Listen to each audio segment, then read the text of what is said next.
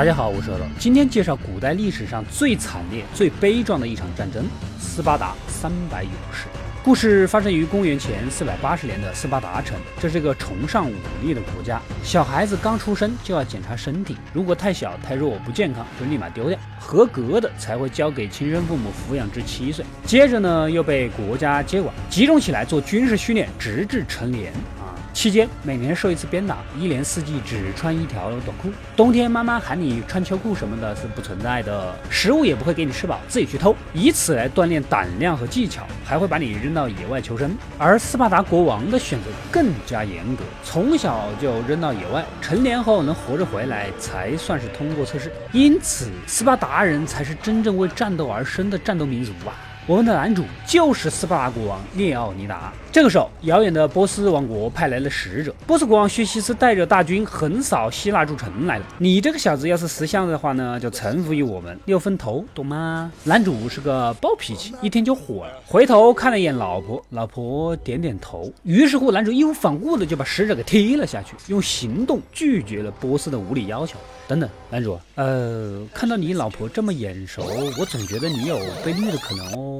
这么一搞啊，打肯定是要打的，但是祭司那边收到神的旨意啊，不能打。古代嘛，祭司说了算的。男主虽然是国王，但是斯巴达的国王权力又不大，就是打仗的指挥官而已，而且受制于议会，根本就没有权力调动军队。但是战局不能拖延。根据他的了解，温泉关是个狭长的必经之道，只要提前派军队过去堵路，波斯帝国再多人也发挥不了作用。时不我待，必须马上出击呀！所以他精心挑选了三百个精英战士，跟他一起赶赴温泉关。三百人也不算军队是吧？我当国王，带着护卫队出去逛。街压马路不行吗？议会的元老们呢也没话可说。波斯呢也不是第一次来打了，上一届波斯国王大流士一世来犯了，就输在马拉松战役上，后来死了。这一次的薛西斯是他儿子来报仇啊。整个希腊各个城邦呢也是有不和，但是面对强敌还是联手比较好。越靠近波斯军，周遭的村庄啊被烧杀夷平。很显然，就算投降也不会有什么好果子吃。王后在家也着急啊，到处托关系，想去议会游说他们支持。出兵增援，别人波斯来三五十万大军，老公带着三百斯巴达战士，外加希腊各城邦凑的七千人不到，打个毛线？男主这边看到海岸线上密密麻麻一片军营，希腊联邦的这些志愿军呢，怕的要死。我们的斯巴达战士法沙不屑地露出了他的鲨鱼牙，确实很白。隔天，几十个战士呢就把温泉关这里的侦察兵给全部杀死，跟石头呢搬到一起，堵住了大半的路，然后剩下小部分留给自己排兵布阵。此时地动山摇，看来。波斯军是杀了上来，男主赶紧组织队伍站位呀。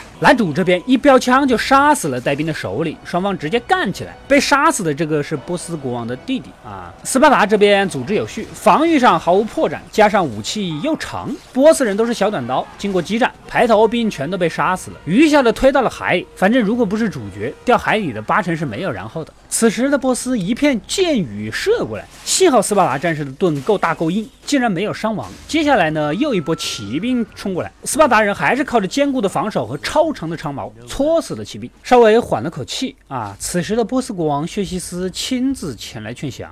我不得不说，从他的眉形、黑眼线和美瞳，还有浑身的铁链子上，我看得出他肯定是有点自恋的。薛西斯他爹是大流士一世，他外公是居鲁士二世，居鲁士。二世是波斯帝国的开创者，居鲁士二世曾经灭掉了巴比伦，释放了以色列所谓的巴比伦之囚啊！如果感兴趣的，可以到我的微信公众号观看圣经故事系列，里面有系统的介绍这段历史哦。回到故事，薛西斯劝降，而男主看脸也知道他刚得很，他故意背过去，想让对方杀死他。这样一来呀，国王被对方给偷袭致死，斯巴达的议会百分百会同意派兵增援。结果对方虽然喜欢在脸上穿一些乱七八糟的。看起来叛逆非主流，但是还是比较君子的，根本就没动手啊！双方就不欢而散。到了晚上，薛西斯又派出了他的精英大军，男主带着队伍继续战斗。虽然跟白天相比有人员损失，但是靠着希腊联军的那些杂兵儿，也算是杀了对方一个出其不意。根据记载，当天阻止了约两万人的进攻。第二天，波斯这边派出了野蛮人呐、溪流兵呐、丢烟火的法师部队呀、大象兵啊等等等等，都被男主一一所破。先不说这波斯国王薛西斯这人怎么样，我觉得从他这么多战战术上讲，他想象力肯定还是有的。总归是靠着队伍阵型的严密和归守，对其逐个击破。不过，男主的百夫长的儿子不幸死在了最后的战斗中。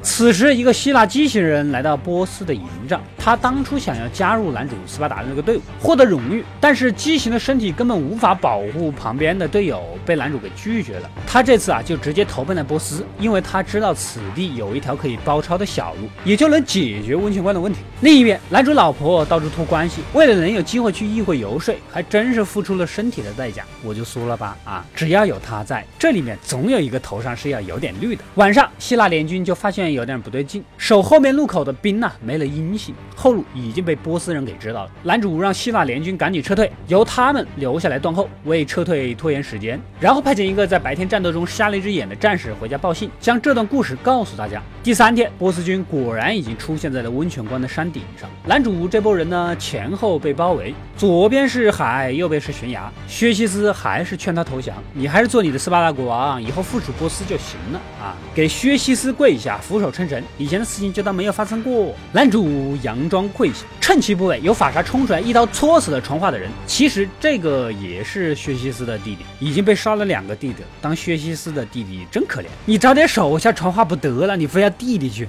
最终悬崖上箭如雨下，直接就把男主的勇士射死，男主及手下两百九十八个精英全部战死。这个时候肯定会有人抬杠了啊！明明三百个勇士走了一个独眼的，还有两百九十九个，你骗谁呢？因为历史记载里面还有一个腿受伤的也给送走了啊！这里就用一个独眼的代表一下就行了。独眼战士回到了议会，当然就将这一切告诉了大家。国王这样悲壮的死了，还有什么理由不出战？然而正是由于斯巴达国王利奥尼达拖延了这关键的三天时间，使得雅典有足够的时间集结海军，而希腊的各城邦也组织出了。更加庞大的军队一起摒弃前嫌，面对来自波斯帝国的入侵。